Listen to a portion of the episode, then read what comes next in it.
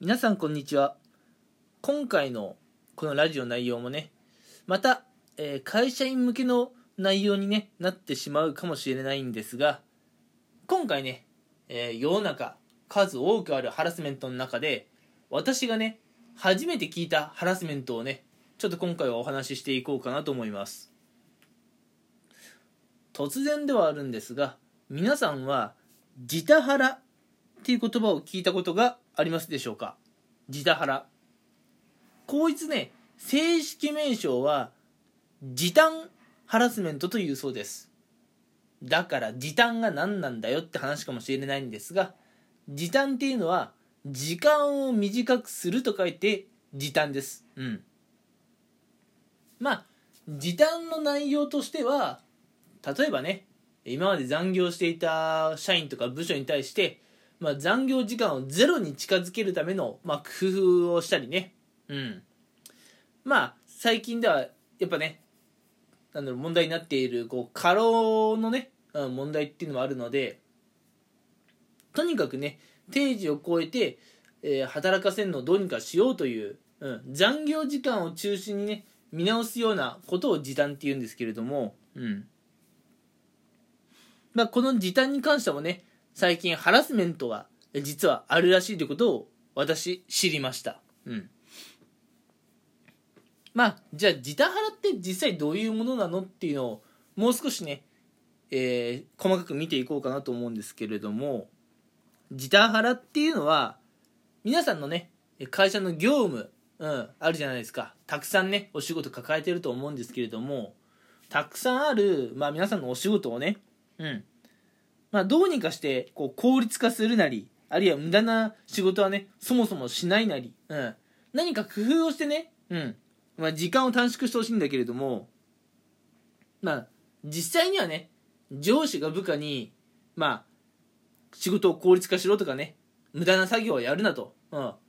あの定時で帰れるように努力しろっていうだけで、うん、実際ね部下のもとに降ってくる仕事量がね全然、えー削減されない、うん、あるいは上司から部下に指示が飛ぶだけで具体的な対応策が一切降ってこない、うん、まあこういった状況のことを、まあ、なんだろう時短ハラスメントって言います。ちょっと伝わりにくいですかね今の説明は。まあ要するに上司が部下に対して業務を効率化しろ無駄な仕事はするなっていう割にじゃあどうやったらそうできるんですかって聞くといやそんなもんお前の頭で考えろと。うん。業務を効率化するのも無駄な仕事をしないのもお前の役目って上司は部下に言うだけなんですよ。ただ上司は部下に対して何の対応案も出さないし降ってくる仕事もいつも通り。上司から降ってくる仕事は、うん、どうやったら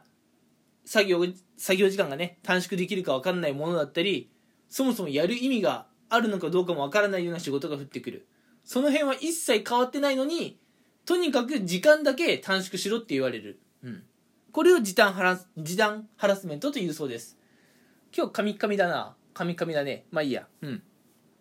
まああの皆さんにとってね聞こえにくくないようにだけは、えー努力したいと思います。はい。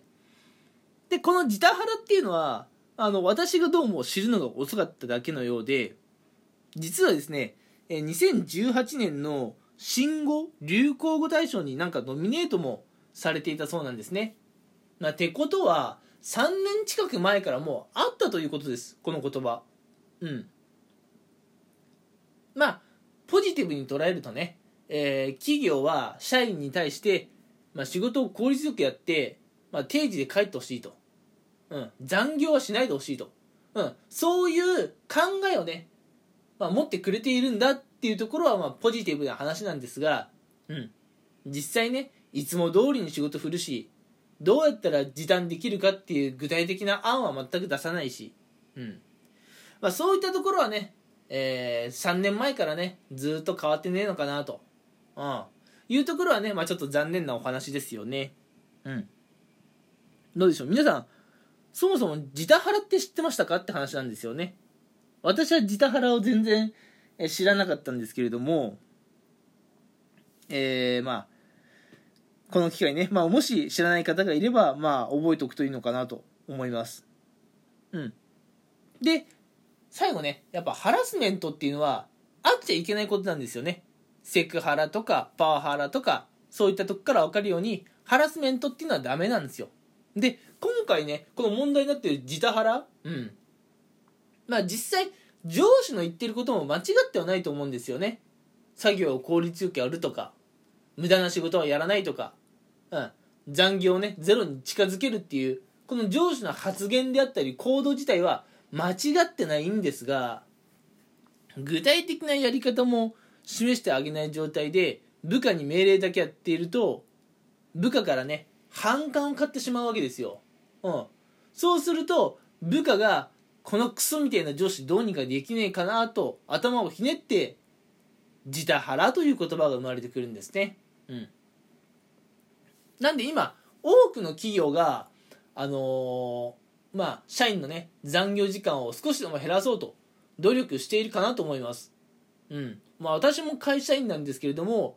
近年特にここ12年で本当になんか残業時間に関するメールがよく飛ぶようになりました。なんでね本当に企業が、えー、社員のね残業時間を減らすことに力を入れているのは分かるんですが具体的な案も出さない出さないでねうん。はい効率化効率化はい無駄なことはやらないってね。それだけ言ってるとねなんだこいつ無能丸出しじゃねえかって思われちゃうわけですね。うん。なので上司の方も部下の方にこのタスクは振る必要もねえなと。私の方でこう対処してしまおうとかうん。そもそもこんなのやらなくていいわ。もうお蔵入りにしようって思う仕事があるんであればまあそれはねそもそも部下に振らないであげるとか。あるいはね部下に振った仕事どうやったら作業効率化できるのか。部下が困っていそうだとしたらうん。まあ具体的な対応案をね出してあげるっていうところはね、えー、ぜひ上司の方頑張ってあげてほしいなと思います。まあただこれだけ言ってもねちょっとね抽象的なので分かりにくいと思うので私の実例を少しお話ししようかなと思うんですが私はね普段あのデスクワークが中心で仕事ではあのエクセルなんかをよく使います。エクセル。エクセルは皆さん聞いたことありますかね？うん。なあの普段ねデスクワークされてない方はエクセル使う機会もあんまりなくて聞いたこともないかもしれませんがとりあえずエクセル使ってる方はあこいつエクセル使ってるんだなと一旦思ってもらえれば。うん。でその Excel っていうものはですねいろんな機能があるんですけれどもいろんな機能がありすぎて実際ね Excel あんまり触り慣れてない人はどんな機能があるのかわからない。それらの機能を使いこなせないっていうのが現状なんですね。うん。なのでもし私が上司だったら部下に仕事を振るときにこの仕事は Excel のこういう機能を使えばあの効率よくパッパとできちゃうから。だからエクセルのこの機能をフル活用してこのお仕事お願いねと、うん、